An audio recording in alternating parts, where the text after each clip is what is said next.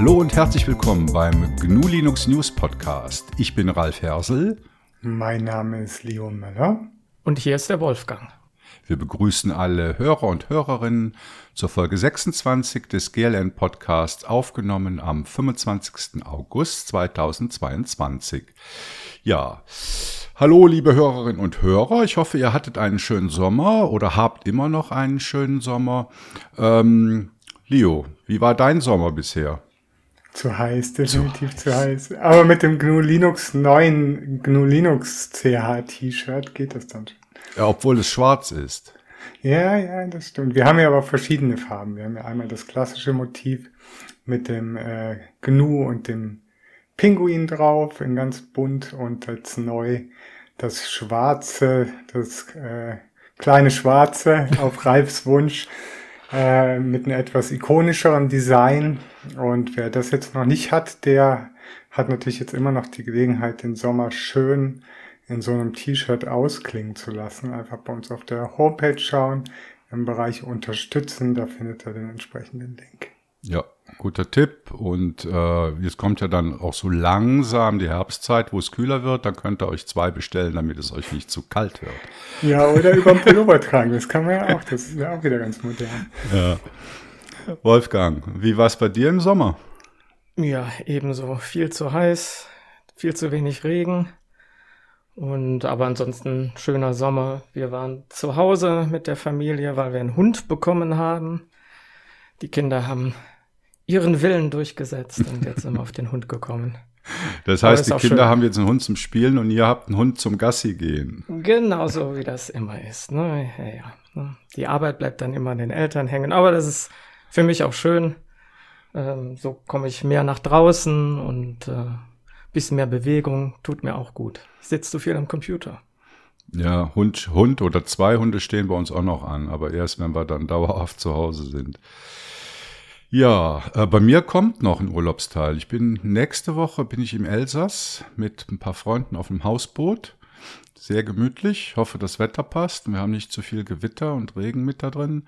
Freue ich mich sehr drauf. Ist auch der Grund, warum diese Podcast-Folge ausnahmsweise nicht am ersten des Monats erscheinen wird, sondern ja, wenn alles gut geht, am 3. September oder am 4. September. Mal gucken, wie ich drauf bin, wenn ich wieder zurück bin von der Woche. Ja, und äh, diesmal haben wir drei Köpfe, drei Themen und ein Interview. Ähm, zuerst einmal herzlichen Dank für eure Spenden. Ähm, die helfen uns, obwohl sie jetzt im Sommer auch irgendwie so ein Sommerloch durchlaufen haben. Könnte auch sagen, sie sind ungefähr so wie der Wasserstand im Rhein. Ähm, ja, also da nochmal gerne die Aufforderung an euch. Äh, schreibt mit bei uns, macht im Podcast mit bei uns oder spendet uns etwas. Und dann kommen, sind wir auch schon beim Wolfgang. Das ist nämlich auch eine Premiere, glaube ich. Äh, wir hatten ja aufgefordert, dass doch äh, Leute aus der Community auch beim Podcast teilnehmen können. Und Wolfgang ist jetzt jemand, der gesagt hat, ja, fände ich cool, ähm, würde ich gern mal machen. Daher, äh, ja, ganz besonders herzliches Willkommen an den Wolfgang. Wolfgang, wie ist dazu gekommen? Wer bist du? Was machst du?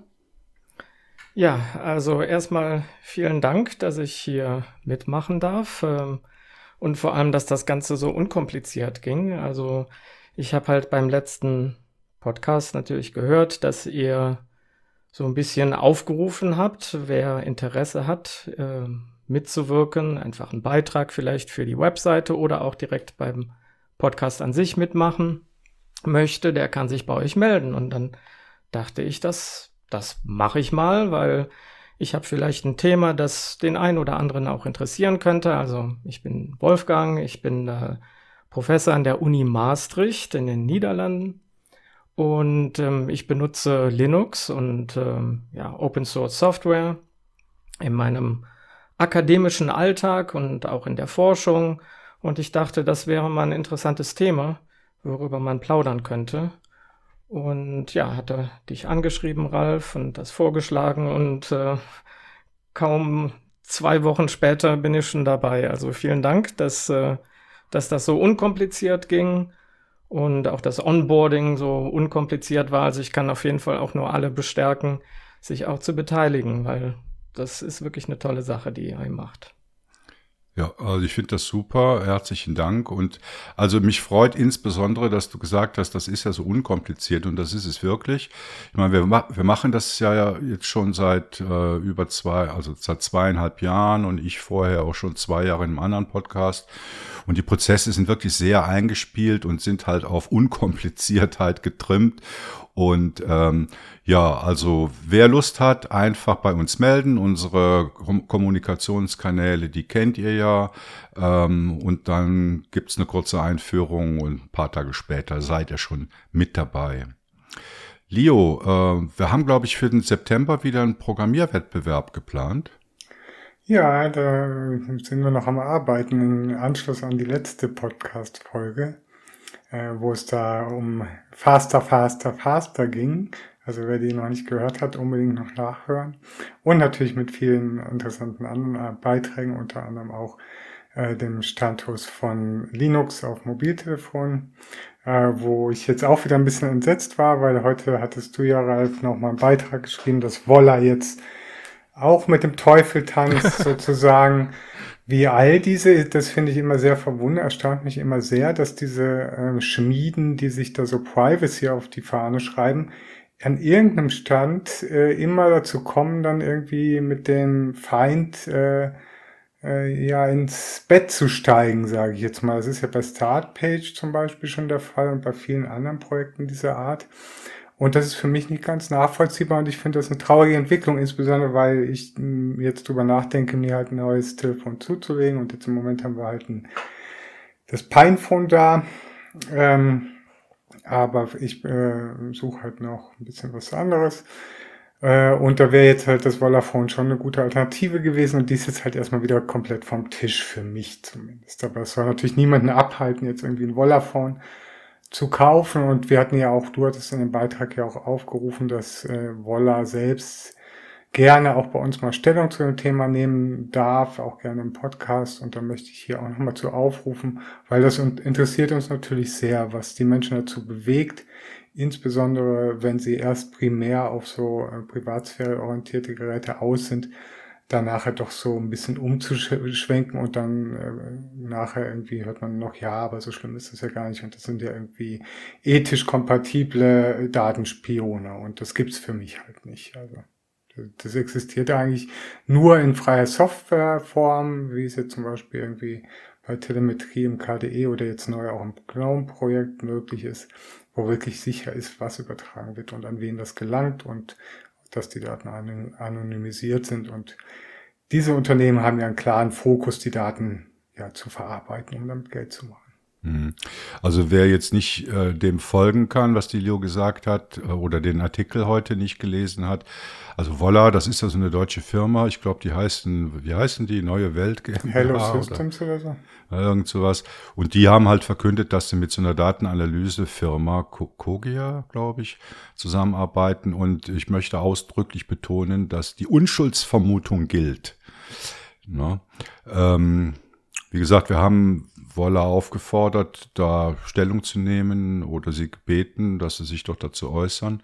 Ist bisher noch nicht geschehen.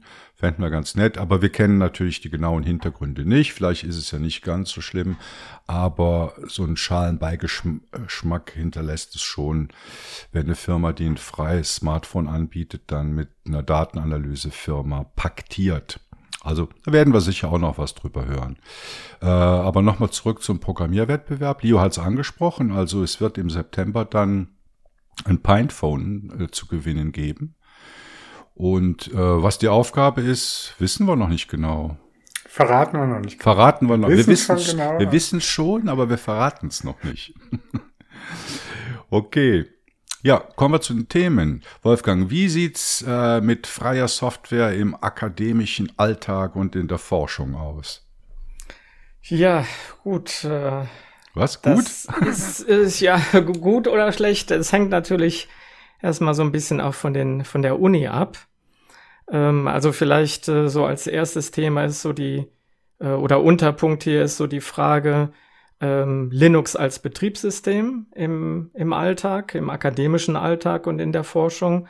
Und da kann es natürlich schon mal direkt zu Schwierigkeiten kommen. Also äh, wenn man jetzt Linux als Betriebssystem einsetzen möchte, ähm, vielleicht ist das von der Uni gar nicht so gern gesehen.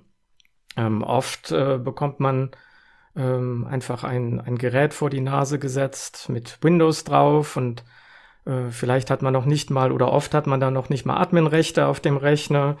Das ist an vielen Unis äh, üblich, also dass man da gar nicht so die Wahl hat. Vielleicht, dass man vielleicht noch so ein Mac dann bekommt, äh, wenn wenn der Fachbereich besonders viel äh, in, in, Geld schwimmt, dann dann werden die Macs angeschafft. Aber ähm, die Möglichkeit frei das Betriebssystem zu wählen ist nicht immer gegeben. Das hängt also wirklich von der Uni ab. Ich habe das Glück in Maastricht, da ist das alles etwas entspannter, zum Glück. Also das äh, ist für mich persönlich extrem wichtig, dass ich diese Wahl habe. Also ich krieg ein, äh, ich kann mir einen Laptop über die Uni ähm, als Arbeitsgerät ähm, bekommen oder zulegen und da kann ich dann auch, gut, da war dann Windows drauf, aber das kann man ja schnell beheben, das Problem. Und dann habe ich mir da einfach Linux drauf gemacht und äh, kann das also auch wirklich frei entscheiden. Das ist schon mal sehr gut. Also redest du denn jetzt von ausschließlich von Universitätsangestellten, also äh, Professoren und so weiter, oder auch von Studenten und Studentinnen? Äh, beides. Also ähm, Gut, dass ein Student oder Studentin ein, ein Gerät von der Uni bekommt, das passiert dann eher, wenn das, sagen wir mal, vielleicht Doktoranden, Doktorandinnen sind. Die kriegen dann schon mal auch Geräte von der Uni gestellt. Ähm, und da ist es dann vielleicht sogar noch wahrscheinlicher, dass das dann ein Gerät ist, das so ein bisschen zugenagelt ist und wo man einfach nicht dran rumfummeln darf. Ich bin auch an der Uni äh, in Löwen tätig und äh, dort ist das so. Also die Geräte sind äh, wirklich ja, Windows-Geräte und keine Admin-Rechte und da dürfen die Studenten und Studentinnen dann praktisch nichts drauf machen, ähm, außer halt die vorinstallierte Software nutzen.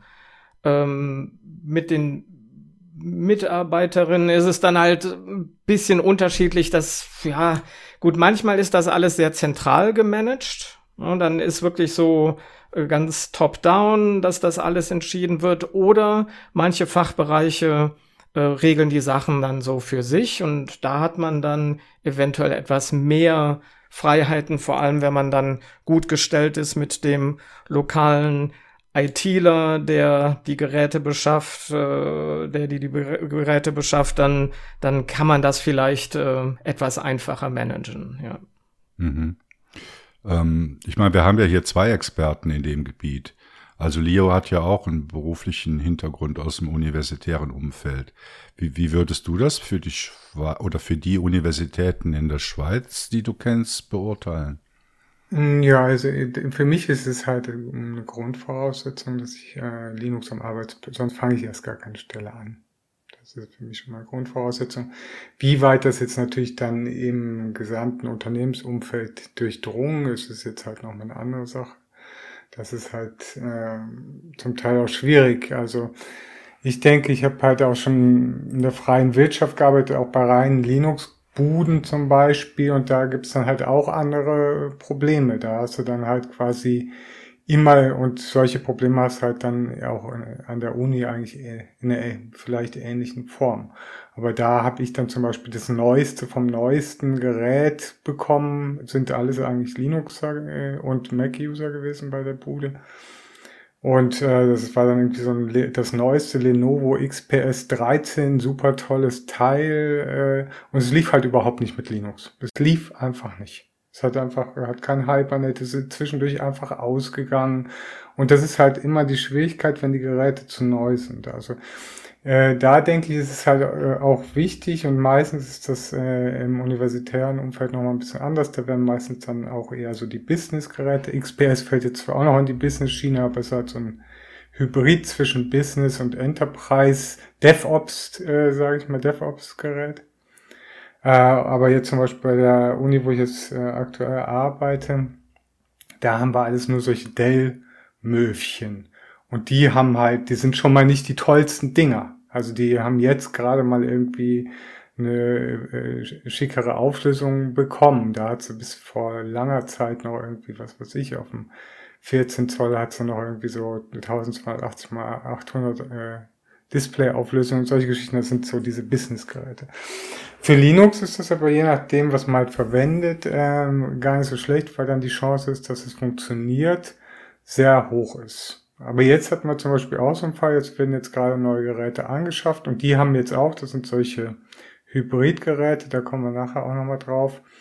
Ähm, und äh, die liefen jetzt zum Beispiel, habe ich Tests gemacht drauf. Also ich habe selber noch nicht so ein Gerät, brauche es auch im Moment nicht. Äh, und da habe ich Tests drauf gemacht und in Ubuntu äh, 22.04, da ging dann zum Beispiel der Touchscreen nicht. Auf dem Fedora 36 ging er dann schon. Und so ist man, das finde ich halt nochmal, also ich habe eigentlich immer in Uni Universitäten gearbeitet, wo Linux halt Standard ist eigentlich. Also es ist halt ein für die Forschung ist es aus meiner Sicht äh, unabdingbar, freie Software zu verwenden. Ja, ich denke, da kommt der Wolfgang gleich auch noch drauf. Ich wollte nur noch kurz aus der Studentenperspektive berichten, weil meine beiden Töchter, die studieren ja bei, der eine an der Uni Zürich und der andere an der Uni Lausanne. Und da gab es jetzt, äh, also auch von aus studentischer Sicht, gab es da eigentlich keine Probleme. Also die haben natürlich keine Geräte gestellt bekommen, sondern mussten ihre eigenen Notebooks mitbringen. Und meine Kinder, die, die, die kennen nichts anderes als Linux. Und da fand ich es halt wichtig, dass die IT-Abteilung von den Universitäten äh, das auch unterstützt, also beispielsweise einen VPN-Zugang, äh, Anleitungen gemacht hat, wie man denn auf einem Linux-Gerät äh, VPN-Zugang einrichtet. Da kann ich eigentlich nur Positives berichten und in der in der Lehre selbst, also wenn es jetzt zum Beispiel um irgendwelche äh, Datenauswertung, Statistikprogramme äh, ging oder im Biologiebereich um irgendwelche Applikationen, wo man sich dann Sehnen, Nerven, Muskeln und sowas anschauen kann, äh, war eigentlich das erste Angebot von den Professoren, war immer äh, freie Software, was da empfohlen wurde. Aber das ist zum Beispiel auch so ein wichtiger Punkt äh, wenn ich da nochmal einhake, aber das ist noch so ein wichtiger Punkt äh, bei uns, weil also äh, an der Hochschule, wo ich jetzt aktuell tätig bin, war es früher so, dass quasi die Hochschule selbst keine Hilfestellung war unsupported. Wenn einer mit Linux kam, bist du auf dich alleine gestellt. Und das ist halt immer grundsätzlich schon mal ein scheiß Gefühl. Linuxer haben eigentlich immer, anstatt so zu willkommen zu heißen, hey, Linux war cool, wir helfen dir, wo wir können und wir finden das super und freie Software und so und äh, freies Wissen, äh, ist man halt immer so der ein bisschen der Gearschte. Und dann haben sich halt wo, bevor ich da angefangen habe, haben sich die Studierenden selbst organisiert, haben einen eigenen Verein gegründet, eine Webseite und haben dort die ganzen Anleitungen selber gepflegt, auch im Git, was dann automatisch in irgendeinem äh, Flatfile äh, CMS oder wie die heißen, da äh, publiziert wird. Äh, und da haben die dann halt ihre Anleitung, wie kann man Drucker anbinden, wie kann man VPN unter Linux einrichten, wie kann man da die Mailbox anbinden und solche Geschichten. Äh, haben die halt alles dort gemacht. Und ich hatte jetzt halt dann als eine der ersten Taten halt mal angefangen, das halt zentral, äh, zu zentralisieren und im offiziellen Wiki der äh, Hochschule anzubieten als Service von uns und auch ja mit Support, nicht nur so ja ihr, äh, also so gut es geht halt manche Sachen gehen auch zum Beispiel gar nicht. Also es gibt halt Fälle, wir haben zum Beispiel DFS im Einsatz für Network Shares auf Windows Servern, ich weiß nicht, das kennt ihr vielleicht alles kann man so die, das Dateisystem so ein bisschen verteilen über verschiedene File-Server. Äh, und die arbeiten halt dann unter Windows halt mit so Windows-Links. Und unter, da hat man quasi so einen Sammelshare und da sind dann die ganzen Links drin zu den Foldern, auf die man Zugriff hat. Und unter Linux, wenn ich das mit DFS unter Linux mache, dann sehe ich einfach nur Dateien, die heißen .lnk das sind irgendwelche komischen Windows-proprietären Link-Dateien. Und die kann niemand interpretieren. Und ich habe jetzt halt zumindest mir mal so ein Sheet, also automatisch generiert, so ein Sheet äh, äh, gemacht, wo ich halt im YAML-File mal zumindest mal die dahinterliegenden wirklichen Shares äh, aufgelistet bekomme. Äh, so dass ich die dann direkt mounten kann, ohne über diese DFS-Links äh, zu gehen. Aber das sind halt alles, und das kümmert niemanden. Und die wissen dann auch gar nicht, dann frage ich, ja, was ist das denn eigentlich für eine, für eine Technologie, die da zum Einsatz kommt mit diesen Link-Files und so. Das kann mir gar keiner beantworten. Das wissen die nämlich. Und das finde ich halt so schade, gerade an Windows-Administratoren, dass sie eigentlich gar nicht und die auch kein Interesse haben zu verstehen, was ihr Computer da eigentlich macht. Es wird einfach angenommen, ja, das ist jetzt halt einfach so, da klicke ich rechte, da kriege ich das dann gezeigt, ja, hier, ich klicke rechte Maustaste, mach Link erstellen. Dann ist das Thema für die erledigt. Sie wissen nicht, was das technisch macht.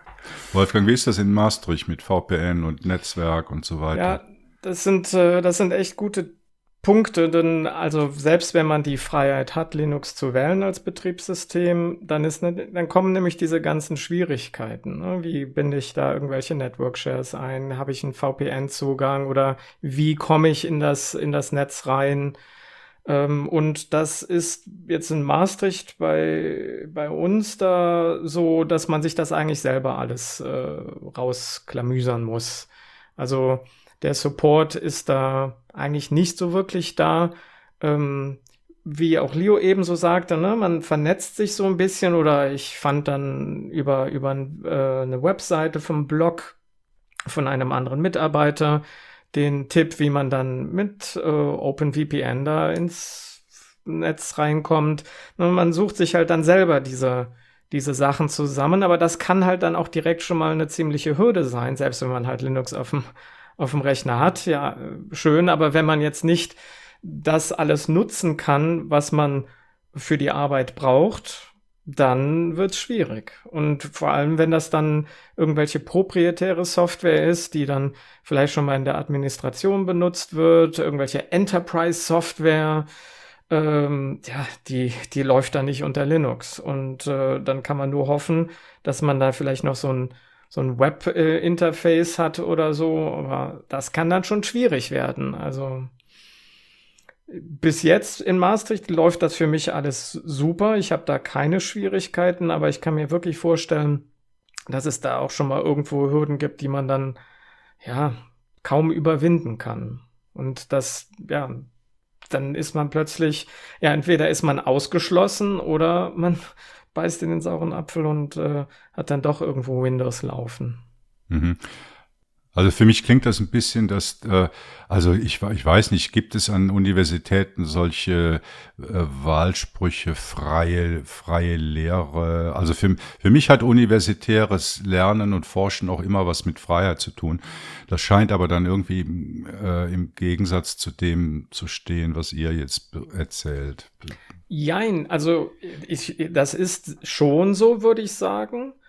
Also ich würde mal sagen, prinzipiell ist man ähm, an, an Unis mit Linux sicherlich erstmal, äh, sagen wir mal, im Großen und Ganzen vielleicht etwas eher willkommen ähm, als, sagen wir mal, jetzt so in einem anderen Business-Kontext, außer wenn das jetzt irgendwas speziell äh, tech-orientiertes ist oder so.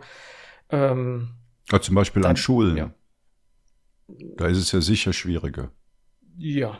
ja? Ich denke, ja, kann, kann, ja, kann ich mir vorstellen, ja. Ja. Also, aber so nochmal darauf zurückzukommen, also ich denke schon, ja, Unis, ähm, so ne, Freiheit äh, wird da, glaube ich, schon so ähm, doch relativ groß geschrieben. Aber naja, dann gibt's dann doch wieder so diesen, diesen Alltag, wo man dann halt die Word-Dokumente oder Excel-Tabellen zugeschickt bekommt. Und das ist dann, äh, das ist dann der Alltag. Da, da wird einfach nur Word und Excel benutzt. Da benutzt äh, in meinem Umfeld niemand irgendwelche Alternativen wie LibreOffice, OpenOffice und so weiter. Das macht einfach keiner. Und äh, ja gut, dann dann kriegt man halt dann dieses Word-Dokument zugeschickt. Klar kann ich das mit LibreOffice auch aufmachen und in den meisten Fällen alles kein Problem. Aber naja, dann hier oder da zerschießt es dann doch irgendwie eine Formatierung oder irgendwelche Fields, die da in dem äh, Dokument drin sind, die werden dann nicht richtig geupdatet oder was auch immer. Ne? Also irgendwo kann es dann zu kleineren Schwierigkeiten kommen. Gerade wenn man öfters so Dokumente hin und her schickt und dann ähm, in Word versus LibreOffice oder was auch immer öffnet. Und ich muss ehrlich sagen, ich habe immer eine VM im Hintergrund laufen. Also ich arbeite ausschließlich jetzt als Betriebssystem unter Linux, aber ich habe immer eine Windows VM im Hintergrund laufen, weil ich tatsächlich meinen Kollegen, Kolleginnen den Stress ersparen möchte, der theoretisch entstehen könnte, wenn sie mir halt dann irgendwie ihr, ihr Paper als, als Word-Dokument zuschicken. Ja, dann, dann mache ich es auch in Word auf. Wenn ich selber wählen kann, klar, dann, dann ist das was anderes. Aber ich will da jetzt nicht irgendwie äh, möglicherweise Leuten das Leben ein bisschen schwieriger machen. Also ich habe immer im Hintergrund eine VM laufen mit Windows. Ja, das aber das nervt ein bisschen, aber naja. Genau, und da sprichst du natürlich auch zwei grobe gesellschaftliche Probleme an, mit denen wir da zu tun haben. Also das ist zum einen mal, also es hat natürlich auch was, hat natürlich auch einen positiven Aspekt. Also dass gerade die Linux-User immer so quasi so, ja, du bist auf dich alleine gestellt. Einerseits äh, dient das natürlich der Persönlichkeitsbildung und andererseits hat sich dadurch natürlich auch eine sehr nette Community um Linux äh, herum gebildet, die äh, eigentlich in den allermeisten Fällen sehr hilf, äh, hilfestellungsfreundlich ist, sage ich jetzt mal. Also die gerne äh, auch unterstützt ähm, aber trotzdem finde ich, da machen sich, äh, sei es nicht nur, also ich äh, schließe da Unternehmen ganz klar auch mit ein. Es muss nicht nur eine Uni sein. Ähm, müssen sie sich halt der Verantwortung auch mal bewusst werden, die sie da haben. Und es kann äh, nicht sein, also es, ich hatte das Thema ja schon mal äh, äh, angesprochen, also das kann nicht sein, dass in solchen Bereichen äh, da kein Support angeboten wird. Und das andere, was du angesprochen hast, ist, dass es, dass dann halt Linuxer sich dann halt oft auch so ein bisschen dann so zurückziehen und dann sagen, ja, okay, ich will es jetzt den anderen halt nicht irgendwie schwieriger machen. Ähm, und deswegen nutze ich dann halt im Hintergrund noch irgendwie Word und Excel oder irgendwie diese, kannst du ja heute alles im Browser machen, Office Online, äh, Gedönse und so weiter. Äh, und das finde ich aber auch nicht, also finde ich insofern auch nicht richtig, weil die Leute machen es uns ja quasi auch nicht einfach. Und ich finde es halt schade, weil dadurch dann halt so ein, ähm, allein durch das fehlende Bewusstsein, hey Leute, hier gibt es auch Menschen, die sind anders und die haben andere Bedürfnisse und darauf müssen wir eingehen. Und irgendwann haben wir sonst auch einfach keine Arbeitnehmer mehr, die irgendwie coole Sachen bringen oder sonst irgendwas.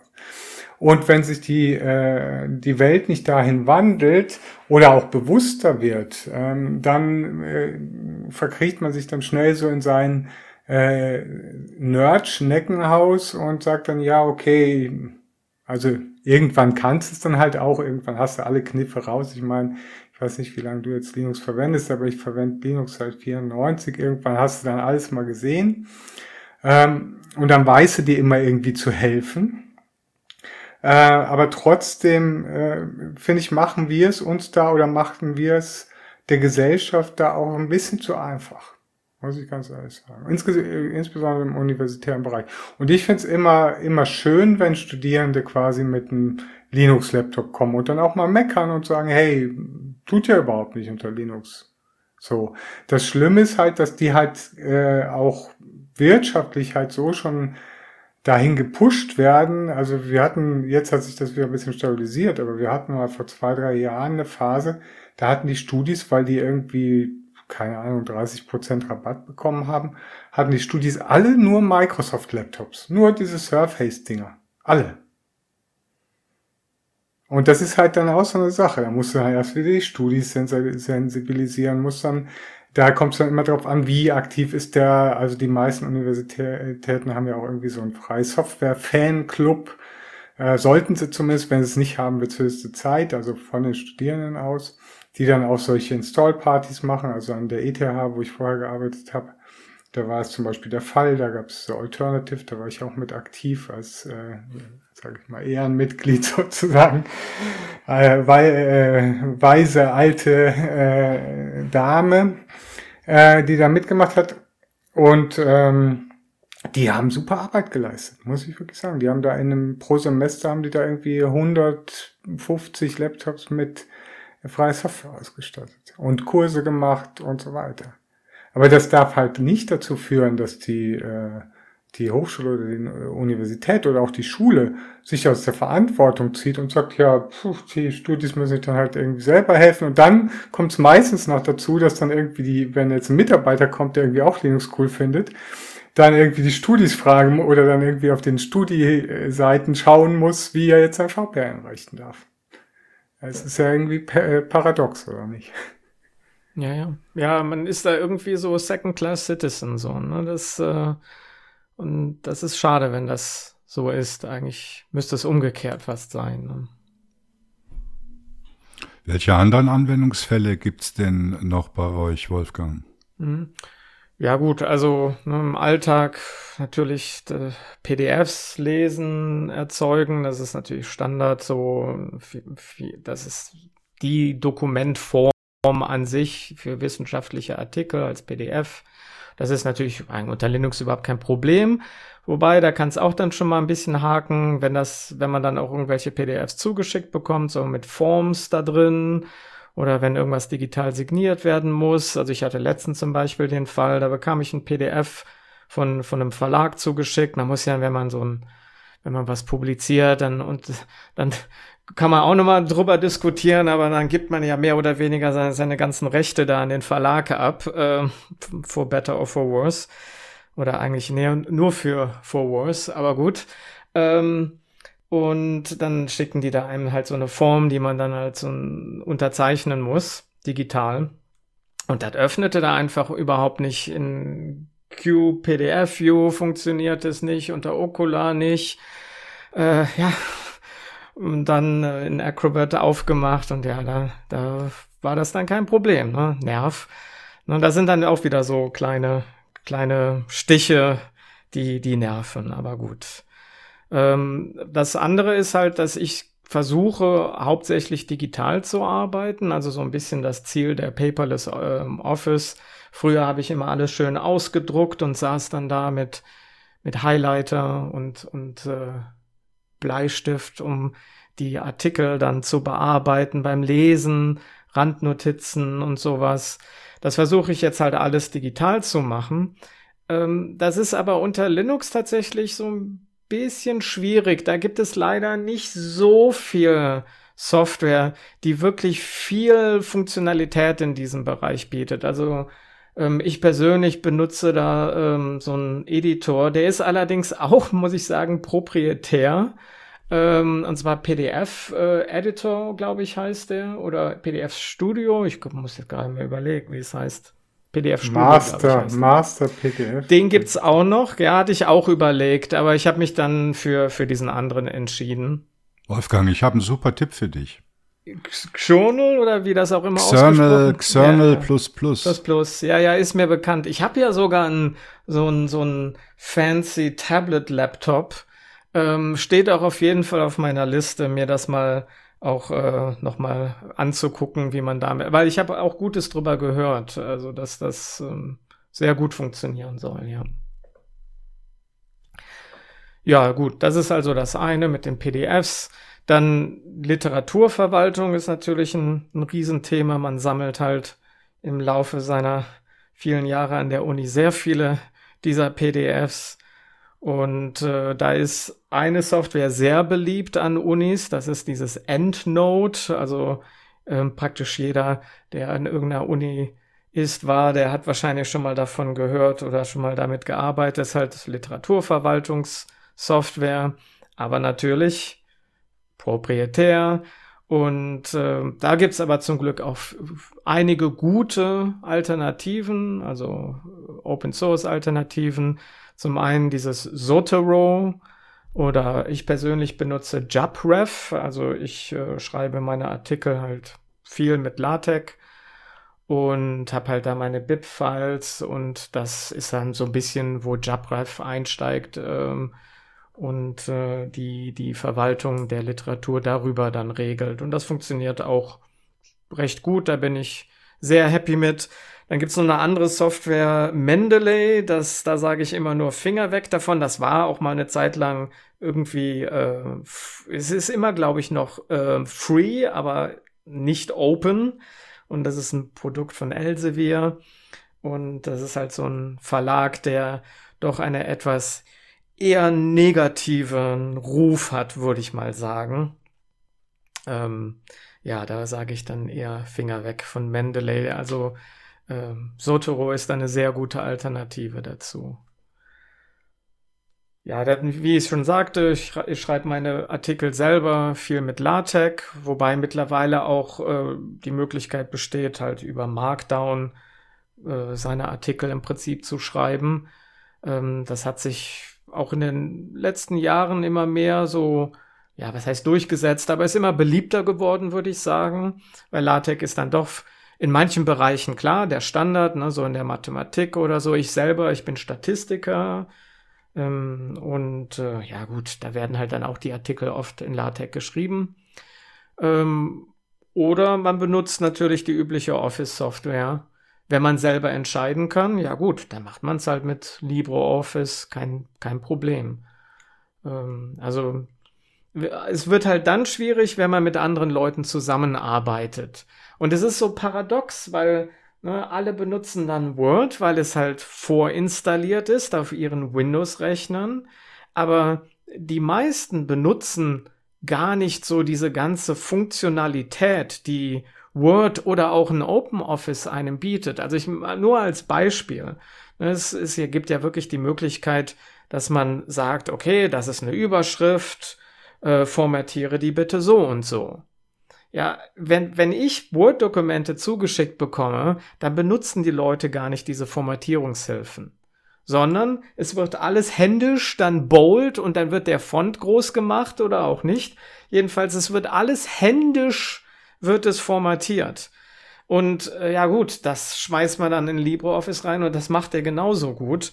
Oder wenn man LibreOffice von vornherein benutzen würde, ja, ähm, und LibreOffice kann natürlich auch diese ganzen Formatierungsvorlagen. Das funktioniert damit ja auch prima. Aber die meisten benutzen eigentlich so diese Software auf so einem ganz rudimentären, auf so einer ganz rudimentären Ebene. Und dann denke ich, ja, da könnte man, da könnte man wahrscheinlich so mit äh, gut unter Windows so äh, wie wie hieß nochmal oder wie heißt dieser dieser Mini ähm, Word Abklatsch äh, WordPad Ne, irgendwie so, das würde es wahrscheinlich auch schon tun. Ich glaube, du meinst Wright hieß das. Ja, irgendwie sowas. Ne? Also, irgendwie, ja, ja, so, ein so ein ähm, äh, Rich-Text-Dingen. Mhm. Genau. Ne? Und ähm, das würde es dann in den meisten Fällen auch schon tun, außer wenn man jetzt irgendwie da Vielleicht noch, kann man wahrscheinlich auch Grafiken reinklatschen und so. Ich finde das ganz interessant, was du sagst, weil LaTeX und Markdown, das sind für mich so wie äh, zwei Seiten der Medaille. Also vielleicht sehe ich das falsch, weil ich bin jetzt nie so ein LaTeX-Kenner gewesen, habe das auch bei mir in der Uni-Zeit nicht verwendet. Aber ähm, ich bin ein großer Markdown-Fan, auch aus dem Grunde, den du gerade genannt hast, dass diese ähm, diese Fülle an Möglichkeiten, die es jetzt gibt in klassischen Textverarbeitungen und auch in LaTeX, die wird von den meisten gar nicht benötigt. Und sie würden sich eigentlich was Gutes damit tun, wenn sie sich auf den Minimalismus von Markdown beschränken würden. Und kommen damit vermutlich schneller zu äh, einfacheren, äh, schneller zu Ergebnissen. Also ja, also für mich ist es ein bisschen so, zwei Enden der Fahnenstange, oder? LaTeX äh, kompliziert im wissenschaftlichen Umfeld etabliert, aber manchmal reicht auch Markdown, was dann ähm, wirklich jeder beherrschen kann. Vor allen Dingen ist es ja eigentlich, ist es ja nicht abhängig von irgendeiner Bearbeitungssoftware. Also theoretisch kannst du es ja auch als Plaintext bearbeiten und lesen, ohne einen speziellen Markdown-Editor zu haben. Ne? Und dann haben wir wieder, fällt mir gerade noch ein anderes Thema ein. Ich habe es oft mit uralten Microsoft Word-Dateien zu tun, die sich in Word gar nicht mehr öffnen lassen, äh, die sich nur noch in LibreOffice öffnen lassen. Finde ich auch noch lustig. Also so die, da, damit spiele ich auf die Archivierbarkeit von Dokumenten an. Ja, ja, gut, das äh, Plain Text ist, ist alles, ne? Also Markdown natürlich damit eingeschlossen, weil das ist ja Plain Text, ne? Also äh, alles andere ist halt auf Dauer mh, hm, einfach nicht als Archivierungsformat wirklich geeignet. Also die, die Textdatei, die werde ich auch noch äh, nach dem nuklearen Winter äh, öffnen können. Ja gut, da gibt es keinen Strom mehr, aber gut. Ja. Ja. Naja, ähm, vielleicht noch äh, ein paar andere Sachen. Ja, Präsentation muss man natürlich halten. Viel im, auch Vorlesungen natürlich im, im akademischen Alltag. Und äh, ja gut, die, die Zeiten, wo wir an, an Tafeln geschrieben haben oder irgendwelche Overheads äh, auf Projektoren geklatscht haben, die sind natürlich vorbei. Man findet sicherlich immer noch den einen oder anderen, der oder die das so macht. Kann auch gut sein, aber ja gut, der Standard ist halt PowerPoint. Also ähm, das ist was halt in den, oder wenn man natürlich unter Mac arbeitet, was dann das Pendant dazu ist. Ähm, aber da gibt's natürlich auch wieder einige gute Alternativen. Gut, wenn man jetzt eh mit LaTeX arbeitet, dann macht man halt seine Beamer-Präsentationen, wobei Gott, wie viele Beamer-Präsentationen man dann auf den Statistiktagungen sieht, das äh, ist dann irgendwann ziemlich langweilig. Da gibt's aber natürlich auch die Möglichkeiten, das etwas schöner zu gestalten. Äh, natürlich bei LibreOffice, wenn man eher so arbeiten möchte, Impress oder im Impress, wie man es auch ausspricht. Dann äh, gibt es auf HTML-basierte Möglichkeiten, also dieses Reveal.js, äh, also JavaScript, äh, HTML, macht sehr schöne Präsentationen und das ist alles schön frei und offen und äh, ja, also man muss wirklich nicht PowerPoint benutzen. Da gibt's reichlich Alternativen. Und ja gut, ich erwähnte eben, dass ich Statistiker bin. Das ist halt dann mein Spezialgebiet. Und eigentlich in allen empirischen Wissenschaften wird ja auch Statistik betrieben und dafür braucht man dann die entsprechende Software. Oder äh, etwas allgemeiner gefasst, ähm, wenn es jetzt nicht nur statistische Analysen sind, sondern allgemein irgendwelche numerischen Berechnungen. Dafür gibt es natürlich viel Software. Sehr bekannt ist dann zum Beispiel dieses SPSS. Ähm, wenn man äh, Psychologie studiert oder irgendwas in den Sozialwissenschaften, dann, äh, dann wird man auf jeden Fall mit SPSS konfrontiert. SAS oder SAS ist eine Software, die sehr beliebt ist, so im, auch mehr im Business-Kontext. MATLAB ist auch eine bekannte Software, Stator, aber das ist halt alles closed source, proprietäre Software.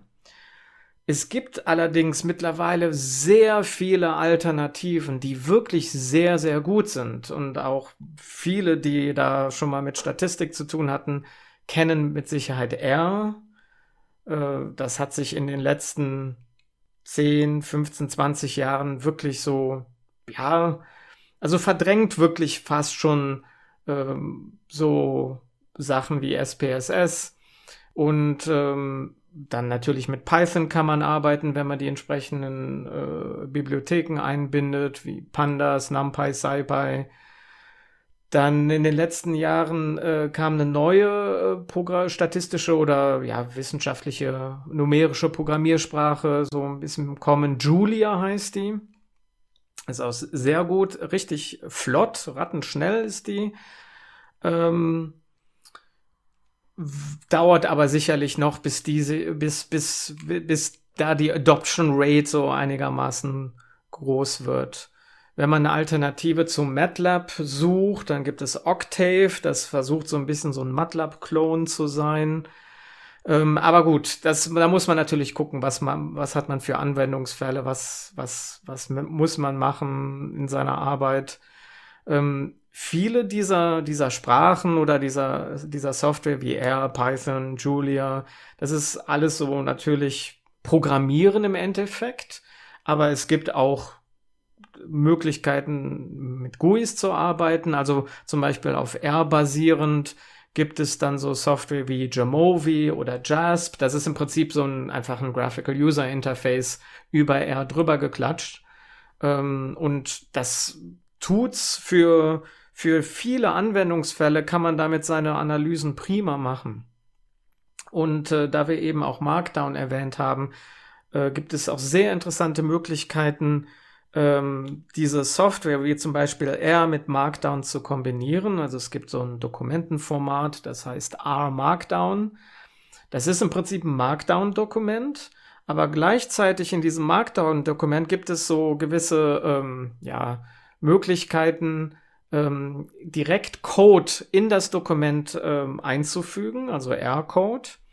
Und wenn man dann sein, sein Markdown-Dokument kompiliert, in was auch immer das Zielformat ist, HTML oder auch PDF oder was auch immer, dann wird dieser Code ausgeführt und die Ergebnisse, wie man sie auch dann immer darstellen möchte, werden dann auch in diesem Dokument angezeigt. Und man kann auch natürlich dann auch Grafiken erstellen und man man kompiliert dann sozusagen on the fly sein, sein Report oder auch seinen kompletten wissenschaftlichen Artikel, den man dann in diesem Format schreibt. Das heißt, man hat nicht mehr dieses äh, Problem, dass man auf der einen Seite seine Statistiksoftware laufen hat und da sind dann die Ergebnisse und die kopiert man dann rüber in ein anderes Dokument, welcher Form auch immer, ob das jetzt ein Word-Dokument oder ein Markdown-Dokument oder LaTeX ist. Aber dann hat man immer dieses Problem, man muss das rüber kopieren und das ist fehleranfällig. Ähm, dann merkt man, dass in den Daten irgendwas falsch war. Und jetzt muss man die ganzen Analysen nochmal neu machen. Und jetzt kopiert man dann wieder alles rüber. Das ist äh, sehr mühsam. Und dieses A Markdown ist eine sehr elegante Art, äh, wie man dieses Problem umgehen kann, weil es halt alles direkt dynamisch generiert. Wolfgang, du hast ja. was vergessen. Was denn? Jupyter Notebooks. Ja, natürlich. Jupyter Notebooks, äh, wenn man mit Python arbeitet. Oder Julia, daher kommt ja auch dieses Jupyter. Ähm, ist ja eigentlich auch, genau wegen Julia kommt, kommt ja auch der Name her. Äh, das, das ist allerdings aus meiner Sicht eher so, wenn man mh, hm, ja so ein bisschen interaktiv mit der Software arbeitet, ähm, dann sind diese, diese Notebooks aus meiner Sicht sehr, ähm, sehr schön. Ne? Das ist dann, dann wird die Grafik natürlich dann auch dort direkt angezeigt, anstatt dass dann irgendwie noch ein Fenster aufpoppt, wo dann irgendwie die Grafik gezeigt wird. Das ist dann alles schön in diesem, in diesem Notebook drin. Ähm, ob man damit jetzt einen kompletten Artikel, einen wissenschaftlichen Artikel verfassen würde in, in so einem Jupyter Notebook, das weiß ich nicht. Das habe ich noch nie gemacht oder überhaupt mhm. Aber deine Erklärung zu R, R Markdown, die erinnerte mich jetzt doch sehr an Jupyter Notebooks. Mhm. Mhm, mh. Ja, ich denke, vom, vom Prinzip her ist das auch ähnlich. Ja, ja. Ist, denke ich, ähnlich, ja. Ja. Ja. Was fällt mir noch dazu ein? Ich, jetzt laber ich hier ohne Punkt und Komma. Das ist ja auch schon ziemlich okay. viel. Ähm, ja, fass doch mal zusammen. Was, was, sind denn aus, aus, deiner Sicht jetzt die, die Vorteile von, von freier Software mhm. in diesem Umfeld?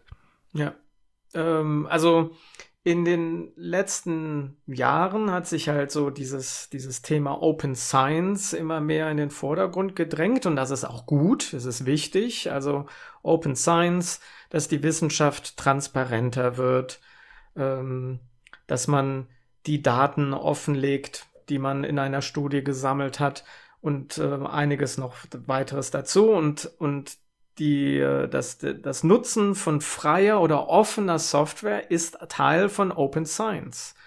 Und wenn man mit Linux oder äh, Open Source Software eh arbeitet, ja, dann, dann erfüllt man eigentlich schon direkt automatisch diesen, diesen, diese eine Komponente, dieses eine Steinchen von, von Open Science. Das ist auf jeden Fall schon mal richtig gut. Dann gibt es auch spezielle Software, die die ähm, vielleicht nur über, über halt ein Command-Line-Interface oder eine Shell benutzbar ist. Und ja, das ist dann natürlich als Linux-Nutzer ist das keine Hürde. Aber wenn man natürlich noch nie irgendwie ähm, so eine Shell aufgemacht hat und plötzlich muss man da im Kontext seiner Arbeit irgendwelche Software benutzen, die nur so bedienbar ist, dann kann das natürlich auch ein Problem sein. Von daher ähm, ist es sicherlich sehr praktisch, wenn man diese Erfahrung hat. Und jetzt auch bei mir, ähm, ich benutze halt dann auch schon mal so High-Performance-Computing-Systeme, also wenn man so wirklich richtig äh, große Analysen rechnet, Simulationsstudien, äh, was auch immer. Diese Systeme basieren auch oft auf Linux und ähm, erfordern, dass man halt auch da die gewissen Kenntnisse mitbringt. Ähm, das sind sicherlich alles einige Vorteile. Und dann auch das Thema Geld. Wobei ich glaube, das können wir mal ein bisschen hinten anstellen, weil das kommt, ähm, glaube ich, nachher noch zur Sprache. Gut, egal. Dann überspringen wir Lios Thema und gehen direkt zum nächsten Thema über, was der Wolfgang gerade schon angesprochen hat. Äh, das heißt, sollen Abhängige ein Recht auf freie Software haben? Und ich habe mich halt gefragt, also was sind überhaupt abhängige Personen? Äh, ich würde das mal so definieren, das sind Personen, die nicht selbst darüber entscheiden dürfen, ob ihre Daten, Dokumente, Aufenthaltsorte, Handlungen, die Kommunikation, ihre Einkäufe und Kontakte und so weiter für Zwecke verwendet werden, die sie äh, zum einen nicht kennen, also sie wissen vielleicht überhaupt nicht, was damit geschieht, äh, die zum Zweiten eventuell missbräuchlich sind und die sie zum Dritten nicht kontrollieren können. Also das hat man zum Beispiel bei äh, Schülern und äh, Schülerinnen, das hat man bei Studierenden, aber auch im Bereich von Bürger und Mitarbeitenden in Behörden, ähm, also der steuerfinanzierte Bereich. Wo man es nicht hat, ist bei Angestellten in Privatfirmen, weil da gilt die Vertragsfreiheit der Unternehmen. Also ein Unternehmen kann sagen, bei uns wird nur proprietäre Software verwendet, bei uns wird nur dieses Betriebssystem verwendet und entweder möchtest du den Arbeitsvertrag haben oder nicht. Die Wahl hat man ja als Studierende oder als Schüler nicht. Da kann man ja nicht sagen. Ne? Also äh, es gibt eine allgemeine Schulpflicht. Es gibt auch äh, eine Pflicht ähm, von Bürgern in bestimmten Formaten mit Behörden zu kommunizieren. Und da meine ich jetzt nicht unbedingt nur ähm, Dokumente oder Anwendungen, sondern auch sowas wie äh, Kommunikation. Also welche Chatkanäle, welche Social Media äh, Plattformen werden von Behörden verwendet und bin ich als Bürger ausgeschlossen, wenn ich jetzt keine Lust habe, über TikTok, Instagram oder Facebook mit meiner Behörde zu kommunizieren. Hm. Ich dachte eben bei der Definition im Prinzip, äh, wer fällt da eigentlich fast nicht drunter, wenn man im Internet unterwegs ist und nicht ganz konsequent Dienste vermeidet, wo man sich nicht sicher sein kann, was mit den eigenen Daten passiert. Ja gut, aber als also ich habe ja als Ausnahme schon gesagt, äh, Angestellte in Firmen, aber natürlich auch Privatpersonen. Weil als Privatperson hast du letztendlich die Wahl, ob du etwas machst oder nicht. Und das hast du als Student, Schüler oder Bürger im Zusammenhang mit Behörden hast du diese Wahl nicht. Okay, ja, das verstehe ich jetzt, wie du das meinst. Ähm, gut, wie gut, klar, natürlich als Privatperson kann man frei entscheiden, dass man bestimmte, äh, ja, was weiß ich, Apps, Software, was auch immer nicht nutzt. Es besteht natürlich immer doch so ein gewisser Druck vielleicht. Ne, wenn dann doch der, der Freundeskreis, die benutzen dann alle irgendwie ne, so, eine, so eine Kommunikationsplattform, äh, WhatsApp natürlich zum Beispiel sehr beliebt. Und dann, ja, entweder ist man dann konsequent und sagt, benutze ich nicht, lass uns doch auf irgendwas anderes wechseln. Oder man ist ausgeschlossen. Ne? Also so ein ja. gewisser Druck besteht ja schon. Es ist aber eine andere Art von Druck. Das ist sozialer Druck, den du jetzt beschreibst, und kein rechtlicher Druck. Ne? Also wenn ich zu meinem Finanzamt äh, sage, ja, also die, die, die, die Steuersoftware, die ich mir hier installieren soll, bei mir zu Hause, das möchte ich nicht, weil ich habe das Betriebssystem nicht und unter Linux läuft das nicht, dann habe ich da keine Chance, oder? Gut, dann wird das Finanzamt sagen, ja, dann kommen Sie vorbei und holen sich die Papierformulare ab. Nee, dann, dann faxt man. ja. ne? Aber äh, deshalb finde ich, dass es in dem Bereich der abhängigen Personen, also der rechtlich abhängigen Personen, hat das Ganze doch nochmal ein ganz anderes Gewicht als bei der, beim sozialen Druck oder bei der freien Entscheidung sowieso. Und ähm, also wenn man sich mal an, anguckt, was für Argumente sprechen denn jetzt zum Beispiel aus dem schulischen Umfeld dafür, dann ist es ja so, und das steht auch in vielen Lehrplänen oder Richtlinien der Schulbehörden drin, dass Schulen sollen eigentlich zu einer freiheitlichen Demokratie erziehen.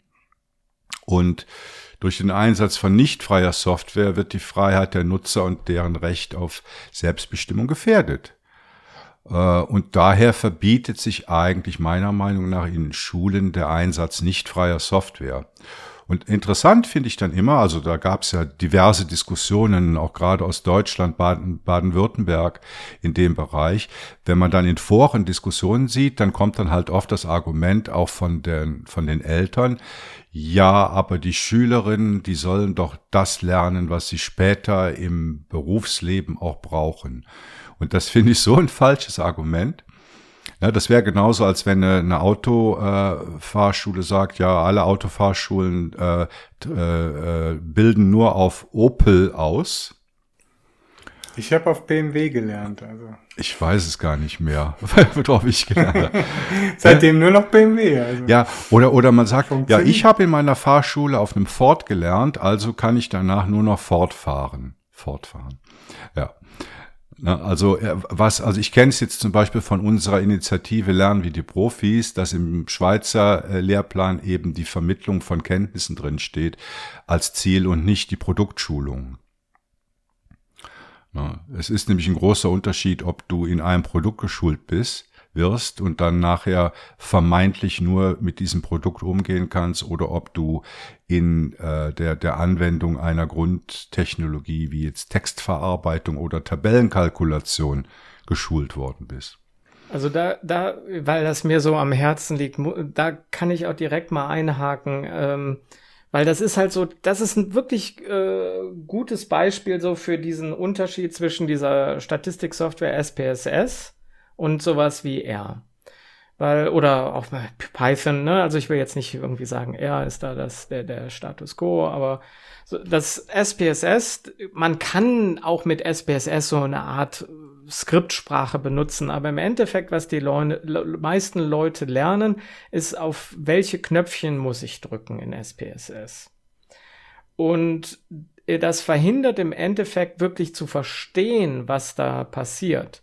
Und wenn man das mit R, Python, Julia, was auch immer programmiert, ähm, ja, natürlich benutzt man dann auch Kommandos und das ist, wenn man da jetzt auch nicht so drin steckt, ist das dann auch vielleicht eine gewisse Blackbox erstmal. Aber es zwingt einen doch, sich wirklich mit der Materie anders auseinanderzusetzen. Und ich finde, das, das beschreibt es eigentlich sehr gut, ob man jetzt Leuten ein Produkt beibringt, wie wo muss ich bei SPSS klicken oder den Inhalt vermittelt, indem man dann so eine Alternative benutzt. Also das finde ich einen echt guten Punkt. Das bringt es, äh, das bringt es auf den Punkt so ein bisschen, ja. Mhm. Ähm, zweiter Punkt ist, dass Schulen äh, zur Neutralität verpflichtet sind und daher keine speziellen kommerziellen Anbieter von Software unterstützen sollten, weil damit machen sie sich eigentlich nur zu Multiplikatoren und Werbeträgern äh, für diese Firmen. Also das ist dieses Thema, ja, man wird auf dem äh, im Klassenzimmer schon angefixt ne, für eine bestimmte Droge, äh, die man dann nachher auch bitteschön weiterverwenden kann, weil man ja nur diese, diese Knöpfe kennt und nicht die anderen Knöpfe kennt. Ähm, ja. Also die, das wird natürlich auch gefördert, so die, dadurch, dass ähm dass Software natürlich dann erstmal gratis oder fast gratis unter die Studentinnen geschmissen wird. Ähm, und dann später hat man dann plötzlich das Problem, dass man dann keine Gratis-Lizenz mehr hat und dann aber diese Software, auf diese Software angewiesen ist. Und äh, ja, Ne, das, das ist auch ein Problem. Oder da, so wird das dann oft, werden die Leute so ein bisschen in die, die Richtung gedrängt, bestimmte Software zu benutzen. Das ist mein dritter Punkt. Ne? Die anfallenden Lizenzgebühren bei proprietärer Software, die können halt dazu führen, dass man Teile der, der Gesellschaft von der Teilhabe an der Informationsgesellschaft ausschließt. Und, und gerade das sollten Schulen nicht unterstützen. Das ist genau das Beispiel, was du gerade äh, gesagt hast. Es gibt äh, bestimmt Familien, die können sich bestimmte äh, proprietäre Software nicht leisten. Ja, und dann ist ja auch immer noch die Frage, ob du das wirklich willst.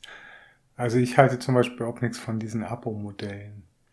Und Ach, heutzutage, ja. wenn du jetzt irgendwie so einen M365 hast, dann hast du ja mal eine lebenslange Verpflichtung pro Jahr, ich sage jetzt mal einen Betrag, ohne es recherchiert zu haben, 120 Franken auszugeben, damit du dein äh, Büroprogramm äh, verwenden kannst. Du kannst es ja in dem Sinne moderne Software, ich glaube Office kann man vielleicht sogar noch kaufen, aber keine Ahnung. Äh, aber moderne Software, die im Browser in diesen Cloud-Abo-Modellen läuft, äh, die kannst du ja noch nicht mal, du kannst jetzt nicht sagen, ich spare jetzt 300 Franken und kaufe mir dann einmal die Lizenz und verwende die dann die nächsten 20 Jahre. Also dann ist ja auch wahrscheinlich nicht mehr kompatibel oder sonst irgendwas oder nicht mehr auf der Höhe der Zeit. Ähm, aber so funktioniert das halt alles nicht. Und bei freier Software kannst du halt die ganzen Entwicklungen permanent eigentlich mitmachen. Du profitierst von den Neuerungen. Äh, das ist eine Community, die sich darum gebildet hat. Ich, äh, ich bin jetzt zum Beispiel in der Statistik jetzt nicht so tief drin, aber äh, an der ETH war er zum Beispiel auch äh, ganz beliebt, auch äh, mit Python solche Sachen zu basteln.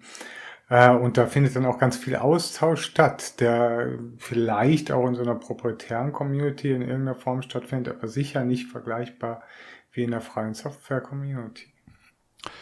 Wir stellen fest, hurra, Leo ist wieder da. Du bist vorhin kurz rausgefallen aus der Sendung.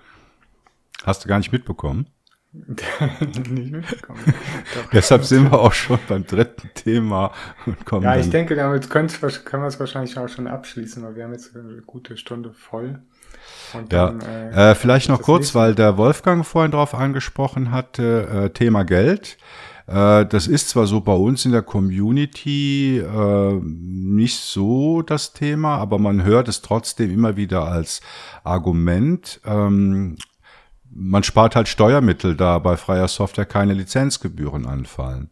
Ja, das es können halt natürlich halt trotzdem Kosten anfallen durch ja. Schulungen zum Beispiel. Also das finde ich immer ein, ein, recht fadenscheiniges Argument und ich habe sag's halt wiederholt, das eigentlich gebetsmühlenartig äh, dass eine Motivation zum Wechsel auf freie Software nie aus Kostengründen getrieben werden äh, sollte, weil das ist zum Scheitern verurteilt. Alle, die irgendwie gesagt haben, wir wollen jetzt irgendwie freie Software verwenden, weil wir dann keine teuren Lizenzen mehr äh, bezahlen müssen, sind irgendwann wieder äh, auf die proprietären Lösungen zurückgekommen. Also da muss wirklich ein äh, Wechsel auch in den Köpfen stattfinden, äh, dass man da ein Bewusstsein für schafft. Ich denke, das ist das Allerwichtigste. Und äh, eben dieser Punkt, dass man keine App-Schulung braucht, weil das ist natürlich eine selbsterfüllende Prophezeiung. Also wenn man sagt, wir brauchen eine App-Schulung, weil nachher irgendwie nur proprietäre Apps äh, verwendet werden. Wenn man aber freie Software äh, schulen würde, dann sehen sich nachher auch quasi die Unternehmen äh, oder auch Hochschulen oder sonst was natürlich dann auch gezwungen, wenn die Leute auf einmal nur noch irgendwie GIMP bedienen können, dann gibt's halt dann GIMP in der Firma. Also da beißt sich die äh, Maus dann irgendwo selbst in den Schwanz. Und das machen die natürlich gerne extra. Und äh, Microsoft oder äh, Microsoft ist jetzt nur ein Beispiel, aber es hat natürlich ein prominentes, aber es sind eigentlich alle. Äh, die kommen dann natürlich, wenn du jetzt sagst, irgendwie, ja, ich will jetzt irgendwie abtrünnig werden, und gehen dann einmal irgendwie auf eine Golfreise mit dem äh, Verwaltungsdirektor und dann kriegen sie noch, äh, was weiß ich, äh, zwei Jahre lang 30 Prozent äh, und dann äh, sind sie wieder überschnurrt sozusagen und dann sind sie wieder am, hängen sie wieder am Tropf an der Abhängigkeit. Also die eigentlichen Abhängigen sind eigentlich die äh, Menschen, die unfreie Software nutzen. Ja, und deshalb habe ich auch gesagt, also das sollte eigentlich kein Argument sein. Äh, die, die, die Geldersparnis, aber man hört es immer wieder. Ich finde das auch nicht gut. Vor allen Dingen, wenn man sich mal jetzt die äh, die Grundlagen von freien Softwarelizenzen anschaut, also insbesondere jetzt die vier Freiheiten aus der GPL, also verwenden, verstehen, verbessern und verbreiten, da ist nirgendwo von Geld die Rede. Und äh, selbstverständlich kann man auch äh, mit freier Software Geld verdienen. Und die Leute, die daran arbeiten, die äh, müssen auch was essen und wollen auch ein ganz normales Leben führen. Also von daher ist dieses, dieses Geldeinsparargument, das ist äh, so ein falscher Freund, der, äh, der der, es ist ein falsches Argument, was man häufig hört. Wolfgang, du hattest doch auch äh, zum Thema ähm, Geld da noch mhm. was. Also ähm, ich, ich sehe das ähnlich. Man, vielleicht muss man das nicht so als Geld einsparen betrachten, weil das muss nicht unbedingt so sein. Durch Umschulungen oder so können entstehen ja dann auch Kosten.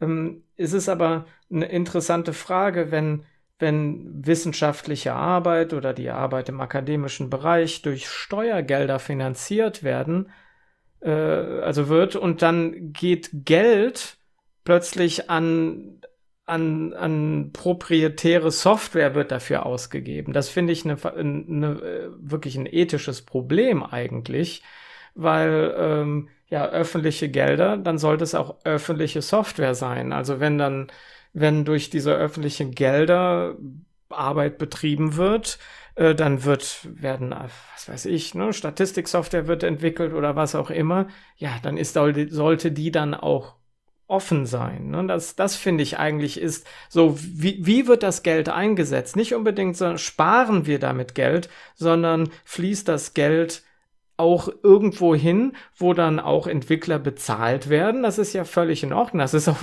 ich meine, das ist ja legitim. Aber das, was entwickelt wird, wird auch wieder herausgegeben, ist offen, kann modifiziert werden, kann eingesehen werden. Das ist, glaube ich, das Wichtige dann daran. Nicht so sehr das Geld sparen, weil das funktioniert oft gar nicht so. Ne? Mhm. Ja, sind wir halt beim Thema Public Money, Public Code. Mhm. Gut. Äh, ja, also vielleicht als abschließendes Argument äh, wollte ich noch sagen, dass Schulen und auch Universitäten eine Vorbildfunktion innehaben und dass durch den Einsatz von freier Software äh, ein Bewusstsein für den Wert äh, und Transparenz und Unabhängigkeit auf Seiten der Schüler geschaffen werden kann. Also das ist das, was du gerade meintest mit, mit, mit Ethik. Auf der einen Seite hast du dieses äh, klassische Konsumentenverhalten. Äh, ich kaufe mir irgendetwas, was mir gefällt. Und auf der anderen Seite hast du halt einen mehr einen, einen wertegetriebenen Ansatz, der das, was du einsetzt, auch hinterfragt in welche Richtung das geht. Gut, äh, Leo hat gerade schon gesagt, wir sind schon fortgeschritten in der Zeit, deshalb überspringen wir jetzt das Thema äh, Linux auf Tablets, kommt dann vielleicht bei der nächsten Folge. Und äh, wie immer haben wir aber noch ein Interview für euch. Das habe ich mit dem Samuel und dem Dennis von der Firma Os, äh, Osrox geführt, die Services im Fediverse für Private und Unternehmen anbieten. Viel Spaß beim Interview. Zum GLN-Interview begrüße ich heute ganz herzlich den Samuel und den Dennis, den Logiker und den Sozialen. Hallo, ihr beiden. Moin. Äh, Samuel, Dennis, erzählt doch mal kurz, wer seid ihr und was macht ihr? Ja, ähm, ich bin der Samuel. Ich bin Fullstack Softwareentwickler, ähm, habe jetzt schon einige Jahre Erfahrung äh, mit Open Source Software gesammelt ähm, und stelle beispielsweise ähm, ja, bei SP Codes auch äh, verschiedene Open Source Dienste zur Verfügung. Ähm, aber warum ich hier bin, ist, äh, dass ich seit März auch äh, Geschäftsführer bei Osrox bin und wir dort ja auch Open Source Dienste zur Verfügung stellen. Mhm. Hören wir gleich noch sehr viel drüber über Osrox. Äh, Dennis, wie ist es bei dir? ja, ich bin beruflich als Penetration Tester unterwegs also prüfe die Sicherheit von Systemen und bin ja jetzt nicht wie Samuel im Open Source Umfeld groß geworden, sondern eher so durch die, ich sag mal, persönliche Paranoia zum Thema Open Source hingekommen. Ich bin nebenher so Hobbyfotograf und als ja, Facebook da vor zehn Jahren die Rechte der Fotografie oder der Fotografen so ein bisschen eingeschränkt hat, da hatten sie mich schon lange verloren, bevor ich Datenschutzbedenken bekommen habe. Ja, das hat sich erst so in den letzten Jahren entwickelt, aber ja, wir haben unsere beiden Fähigkeiten da so in den Topf geworfen und was da jetzt bei rauskommt, das äh, können wir ja noch so ein bisschen erzählen. Wo, wo sitzt ihr denn? Sitzt ihr in der gleichen Stadt oder im gleichen Dorf? Wir sitzen, ja, ich sag mal, zehn Kilometer Luftlinie voneinander entfernt. Ich wohne in einem kleinen Vorort von Magdeburg und der Samuel wohnt genau in der Stadtmitte. Okay. Und äh, dann habt ihr eben die Firma Osrox äh, gegründet, zu zweit nehme ich an, oder gibt es da noch äh, 75 andere Mitarbeitende? Also bei der Höhle der Löwen waren wir noch nicht, haben wir auch nicht vor. Aber das gibt da momentan uns beide und äh, ja, mehr Server als Angestellte, wollte ich schon sagen. Mhm. Also ihr seid ein Start-up. Genau. Mhm. Und ähm, der Laden heißt Osrox, was ja ein cooler Name ist für so eine Firma. Also ich lese daraus, dass Open Source Software rockt. Ist das richtig interpretiert? Das ist vollkommen richtig. ja, erzählt mal, was macht Osrox? Ja, grundsätzlich mal über den Daumen gepeilt ähm, hosten wir quelloffene Tools und Dienste. Und jetzt mal als Beispiel, was wir momentan im Portfolio haben, ist es Matrix als Messenger, Nextcloud als Dateidienst oder Mastodon als, ja, ich sag mal, Kurznachrichtendienst. Hm, sind da auch immer noch dabei, das zu erweitern, da ist unsere Roadmap länger als uns lieb ist. Ja, was, was äh, dazu überhaupt geführt hat, war, ähm, dass der Samuel ja schon länger ähm, ja, seine Dienste kostenlos bei spcodes.de anbietet. Und darüber kamen halt ein paar Anfragen und daraus hat sich das dann letztendlich entwickelt, die Idee. Aber da kann Samuel gerne gleich noch ein bisschen was zu erzählen. Hm. Was, was so mein, meine Intention dahinter war, meine persönliche ist, was ich so auch im Familienkreis mitbekomme, dass Open Source eine riesige Einstiegshürde hat.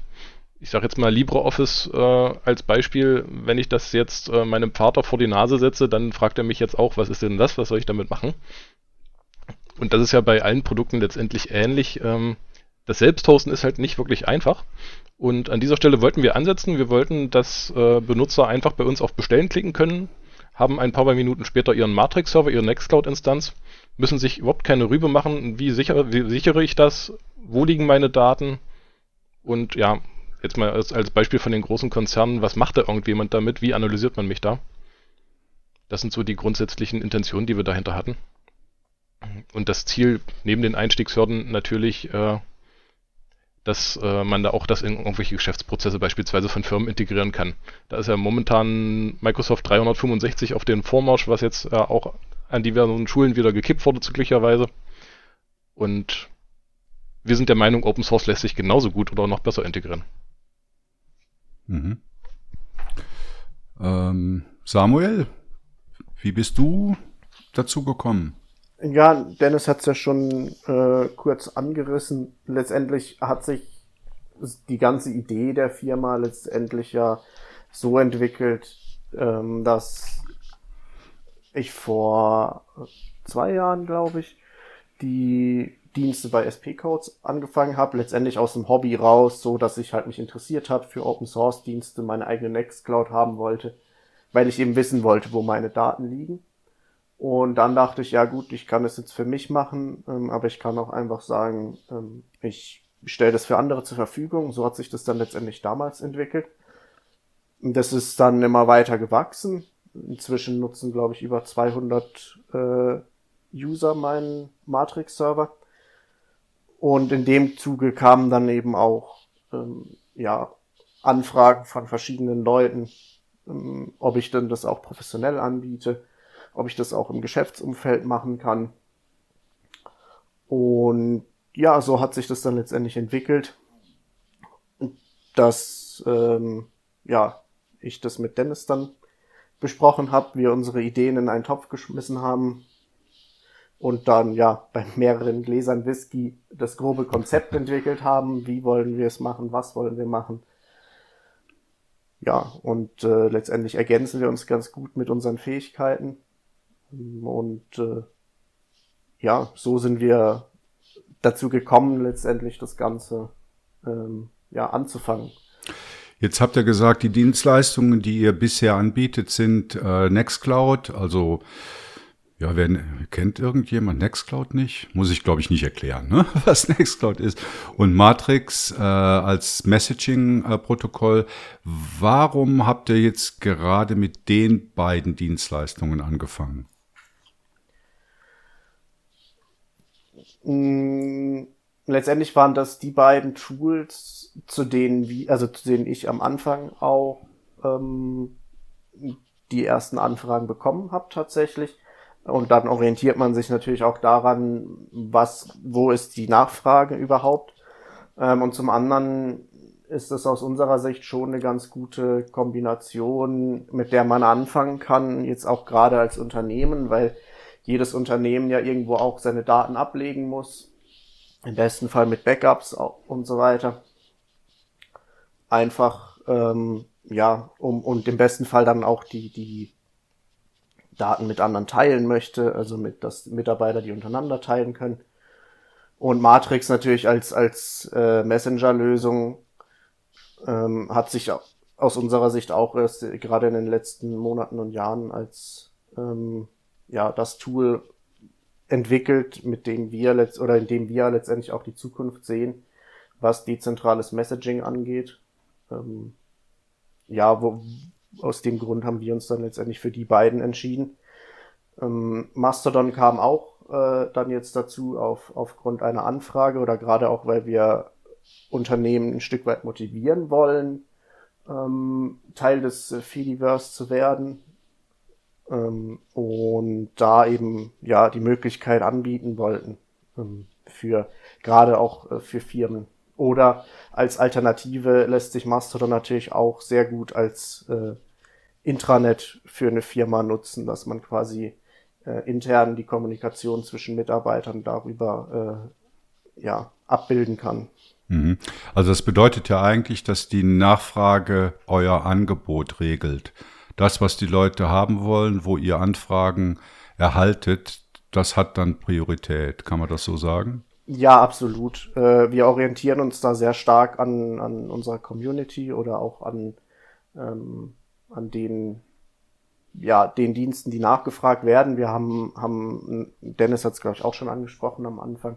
Wir haben eine relativ lange Roadmap mit sehr vielen Diensten äh, und haben deswegen auch oder wollen uns deswegen auch die Flexibilität rausnehmen, auf die Anforderungen einzugehen, ähm, die ja die Firmen oder unsere Kunden letztendlich haben. Und äh, ja, wir haben jetzt beispielsweise vor einem Monat, glaube ich, äh, auch eine Anfrage für Jitsi bekommen. Ähm, und da sind wir auch, also auch wenn wir die Sachen noch nicht offiziell mit im Portfolio haben, äh, können wir das äh, natürlich auf jeden Fall mit integrieren. Wir arbeiten aber auch da kontinuierlich dran, auch auf unserer Webseite oder auch über unsere Webseite direkt buchbare Dinge natürlich äh, ja, weiter auszubauen und da eben buchbar zu machen. Da spielt doch die klassische Informatikerkrankheit rein. Was man einmal manuell gemacht hat, macht man danach nicht mehr manuell, sondern automatisch und dann kann man es natürlich auch der breiten Masse anbieten.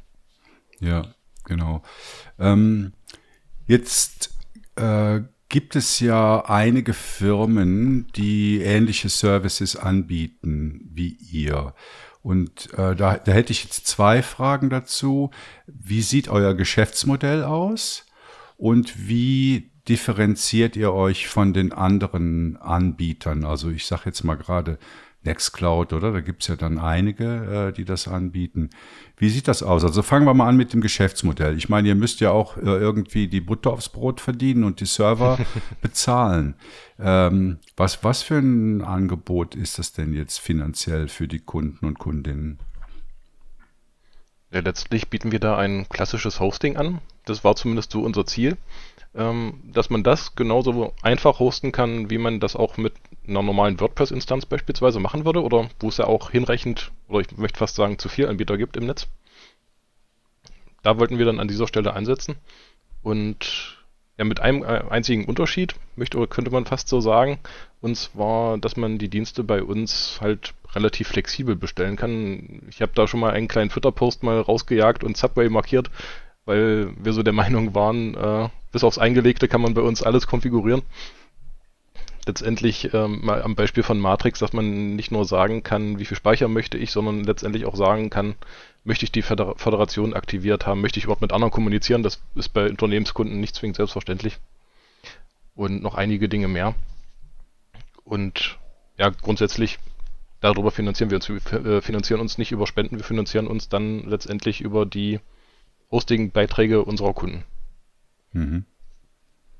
Und ähm, zu, genau. der, zu, der, zweiten, zu deiner zweiten Frage ja. grundsätzlich, ähm, ja, warum, warum wir jetzt auch selber glauben, dass wir da das, das Potenzial auch haben oder dass wir auch eine Chance haben mit den Mitbewerbern, ist ja letztendlich ähm, auch ein Konzept der Federation, wenn man so will, weil letztendlich ähm, ist es komplett egal, wo dein föderierter, föderierter Dienst läuft.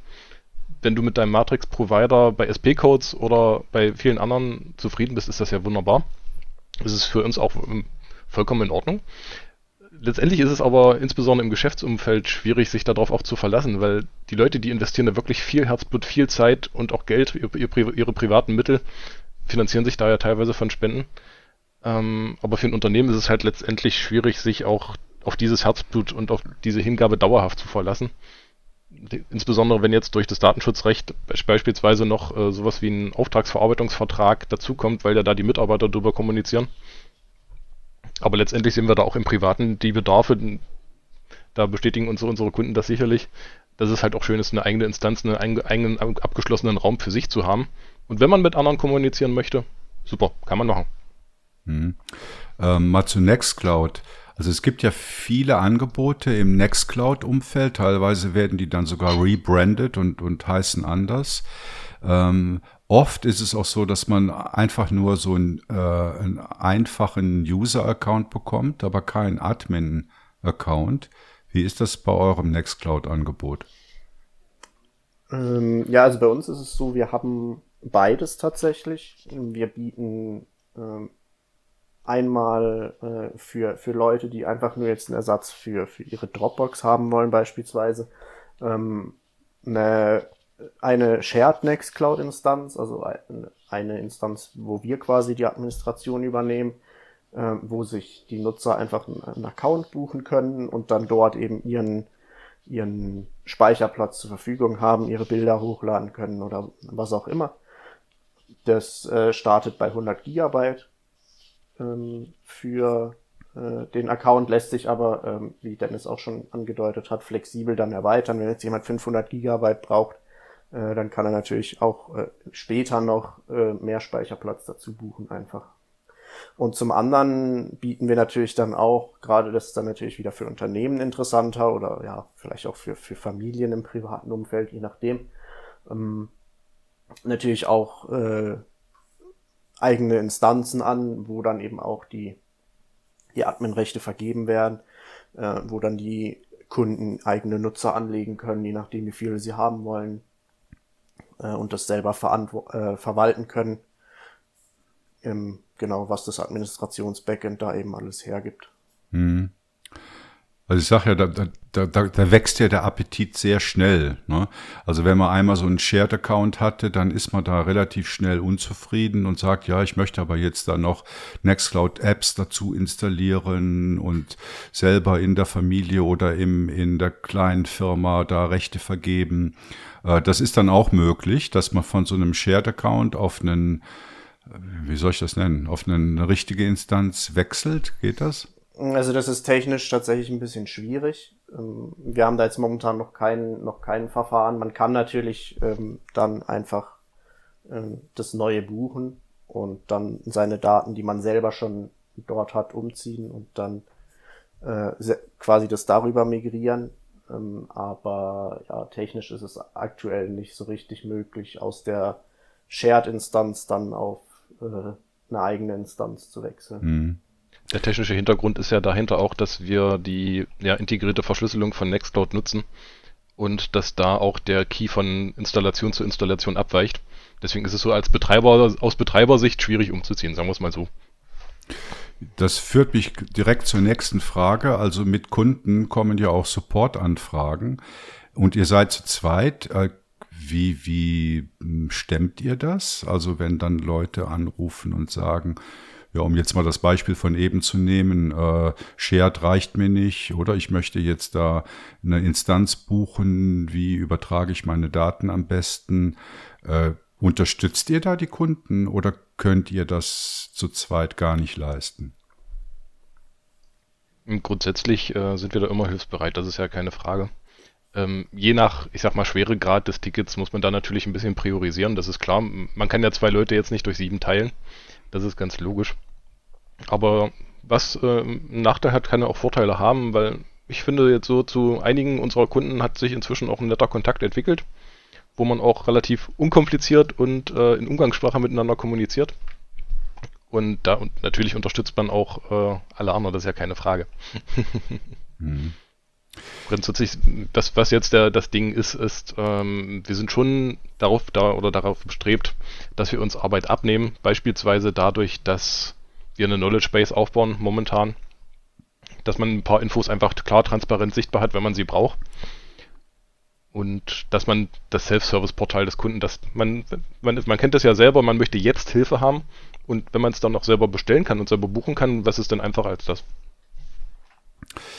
Genau, kommen wir mal zur Kundengruppe. Also ihr habt ja ganz am Anfang schon den Begriff Self-Hosting genannt, was viele ja als den goldenen Weg betrachten. Also ich hoste meine Daten selbst auf meiner eigenen Hardware und administriere das Zeug auch selbst. Ähm, das ist aber vermutlich nicht eure Kundengruppe, ne? weil es für sehr viele dann doch zu schwierig ist. Mm, es kommt ein bisschen darauf an. Also wir hatten tatsächlich auch schon Kunden, ähm, die gesagt haben, ja, ich mache schon viel selber, aber ich will das jetzt einfach mal ausprobieren. Was kann das? Die, was kann Matrix äh, oder was, was, was, ähm, ja, kann dieses Tool? Und dann können die natürlich das auch einfach bei uns buchen. Aber letztendlich unser, unsere, ja, Kern, unser, unsere Kernidee ist, ähm, ja, wie gesagt, äh, eigentlich die, dass wir den Kunden die, die Einstiegshürde nehmen wollen oder generell alles abnehmen wollen, was mit dem Hosting zu tun hat, dass gerade Firmen einfach sagen können, okay, ich buche jetzt meinen Dienst und kann danach zum Tagesgeschehen zurückkehren und muss mich nicht weiter äh, damit befassen, äh, wie sichere ich jetzt eine Nextcloud-Instanz richtig ab oder wenn das Ganze wächst, wie kann ich das äh, ordnungsgemäß administrieren. Das sind alles Punkte, die wir dann übernehmen ähm, wir installieren Updates äh, und kümmern uns quasi im Hintergrund um, um alles. Und äh, unsere Kunden können es äh, dann einfach nutzen. Das ist so ein bisschen ähm, ja unser, unser, unsere Idee, unser Steckenpferd, so wie wir das, äh, ja, was das, was wir anstreben letztendlich. Ja. Wie macht ihr das eigentlich technisch? Also ich nehme an, dass ihr in Magdeburg nicht euer eigenes Rechenzentrum betreibt, sondern dass ihr, ich weiß es nicht, könnt ihr mir erzählen, bei Hetzner da irgendwelche, ein Pool von Root-Servern gebucht habt? Oder wie sieht das aus? Ja, also aktuell, äh, ja, es ist schon äh, richtig äh, genannt, äh, hosten wir ähm, eigentlich ja nahezu fa fast alles äh, bei Hetzner. Ähm, A, weil es in Deutschland ist. Damit werben wir ja letztendlich auch, dass wir es auf sicheren Rechenzentren äh, in Deutschland betreiben. Äh, und zum anderen, weil, weil Hetzner selber auch ähm, ja, auf, auf äh, Ökostrom setzt. Und das eben auch was ist, was uns gerade im Punkto Nachhaltigkeit ähm, ja, sehr wichtig ist. Ähm, genau. Mhm. Und äh, wenn ich jetzt bei euch zum Beispiel so eine Nextcloud-Instanz äh, oder Shared oder Instanz buchen will, was, was kostet mich das im Monat? Die Shared-Instanz kostet äh, im Monat äh, 4 Euro, 100 Gigabyte. Ähm, wenn das Ganze aufs Jahr bestellt, äh, oder generell haben wir bei allen Services eigentlich ähm, die, das Angebot, dass wir quasi 10% Rabatt gewähren, wenn der gesamte Dienst über ein Jahr quasi äh, bestellt wird und also dauerhaft dann, es verlängert sich dann jedes, äh, jedes Jahr wieder, aber da bieten wir dann äh, 10% Rabatt. Das wären jetzt dann beim persönlichen Nextcloud-Account äh, 43,20 Euro im Jahr. Mhm. Und die Instanz? Äh, die Instanz, da beginnt äh, das bei 14 Euro im Monat. Ähm, das sind dann aber auch direkt 500 Gigabyte äh, inklusive. Und man hat natürlich da dann auch, äh, wie du hast es vorhin, glaube ich, schon erwähnt, natürlich die Flexibilität, ähm, alle Apps oder fast alle Apps ähm, selber zu verwalten. Man kann, kann installieren, was man braucht, je nachdem. Ähm, ja. Mhm. Das ist natürlich da dann der Vorteil, wenn man die ganze Instanz bucht, genau. Ja, faires Angebot, finde ich.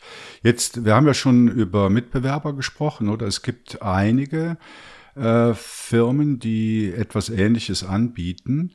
Äh, wie grenzt ihr euch davon ab? Also man muss euch ja irgendwie unterscheidbar wahrnehmen können mit eurem Angebot. Mm, ja, es sind eigentlich ja zwei Punkte, die, die wir auch, glaube ich, teilweise schon, schon mal genannt hatten. Das eine ist eben, wie gesagt, ähm, ja, die, die Flexibilität, dass wir quasi natürlich unsere, unsere Ausgangsprodukte haben, aber wenn jetzt beispielsweise bei Nextcloud jemand äh, 100 Gigabyte, 500 Gigabyte mehr braucht, dann kann er die einfach konfigurieren oder also quasi dazu buchen, ohne groß äh, direkt den neuen Tarif buchen zu müssen äh, oder so. In Matrix sind da die ähm, Anpassungsmöglichkeiten noch ein bisschen, bisschen umfassender. Da kann man beispielsweise dann sagen, ich möchte ähm, das maximale Datei-Upload-Limit anpassen äh, ich möchte die Anzahl der Nutzer anpassen äh, und so weiter. Und so war da, war da quasi wichtig, ähm, dass auch generell unser Angebot mit, mit greifbaren ähm, Merkmalen zu versehen, die auch nicht technikaffine Nutzer direkt verstehen. Wenn, wenn ich jetzt sage, okay, du bekommst deinen eigenen Nextcloud-Server, der hat äh, acht CPUs und äh, 16 Gigabyte RAM und so weiter. Damit fangen ja viele Leute schon gar nichts an. Und uns war da eben wichtig, die Leute abzuholen mit, mit, mit Maßeinheiten, die, die alle verstehen, dass wir sagen, okay, ähm, du hast bei deinem Matrix-Server 10 User, du kannst aber beliebig viele dazu buchen. Äh, und wir bieten da letztendlich die Flexibilität, dass die Kunden das bekommen oder natürlich auch dann nur das bezahlen, was sie halt wirklich brauchen und nicht ähm, dann nur weil sie einen Nutzer mehr brauchen, direkt ähm, den größeren Tarif äh, buchen müssen, in dem noch ein Haufen andere Sachen mit dabei sind, die sie eigentlich gar nicht brauchen. Hm. Ja, wir haben am Anfang schon über Ausbaupläne gesprochen, beziehungsweise ihr habt Sachen äh, wie Jitsi und so erwähnt. Äh, wenn ihr da expandieren wollt bei den Services, was steht bei euch äh, an oberster Stelle auf der Liste an neuen Services? Hm, aktuell ähm, eigentlich zwei Sachen. Das eine ist, ähm, ich sage es mal, das klassische Webhosting, einfach weil wir da auch inzwischen, wir verkaufen ja auch Domains, ähm, weil natürlich jeder Service eine Domain braucht. Und da kamen dann eben auch schon Anfragen, ja, ich würde gerne jetzt, ich habe jetzt die Domain bei euch, ich würde gerne da jetzt auch noch einen Blog dazu betreiben ähm, oder oder oder. Oder also da sind wir jetzt momentan dabei, ein bisschen auszuloten, was, was passt da am besten. Bieten wir ein Managed WordPress an oder ähm, direkt einen, Webspace, der dann natürlich auch wieder ein bisschen technisches Know-how voraussetzt. Und das andere, woran wir momentan auch arbeiten, ist äh, tatsächlich Jitsi, weil gerade das auch was ist, was, was für Unternehmen äh, sehr interessant ist, natürlich gerade als Alternativen äh, zu den US-Anbietern mit Zoom und Microsoft und so weiter, dass man da dann auch eben in Deutschland gehostete äh, Dienste hat, die man nutzen kann. Aber natürlich, Dennis hat es, glaube ich, auch am Anfang erwähnt, wir haben eine sehr umfassende Roadmap mit allen möglichen Diensten. ähm, ja, da ist zum Beispiel auch Big Blue Button mit dabei und Etherpad und Matomo. Ja, Code Hosting für dann ja Firmen, die zwar Code, also Softwarefirmen, die zwar technisches Know-how haben, aber sich dann eben mit dem Hosting nicht befassen wollen. Beispielsweise Gitti oder GitLab. Ja, ja, liebe Hörerinnen und Hörer, ihr seht, äh, Open Source Software rockt, insbesondere bei OS Rocks. Also wenn ihr euch jetzt nicht das Self-Hosting auf eigenen Maschinen zutraut, dann sind die Angebote von OS Rocks vielleicht genau das Richtige für euch, vor allen Dingen bei diesen fairen Preisen. Äh, ich bedanke mich ganz herzlich beim Samuel und beim Dennis für dieses Interview und wünsche eurer Unternehmung sehr viel Glück. Dankeschön. Vielen Dank. Vielen Dank. Ja, ich hoffe, das Gespräch mit Samuel und Dennis hat euch gefallen. Dann sind wir äh, auch schon durch, naja, ging ja doch eine Weile, äh, mit dieser Podcast-Folge. Ähm, falls ihr Feedback habt zu der Folge, zu unseren Artikel oder Fragen habt, ihr wisst, ihr könnt uns über Matrix, Telegram, Mastodon oder per E-Mail informieren. Die Adressen findet ihr auf unserer Webseite gnulinux.ch. Ähm, herzlichen Dank an Leo und insbesondere fürs Mitmachen an den Wolfgang. Gerne wieder. Und dann wünsche ich euch einen schönen Abend. Tschüss. Tschüss.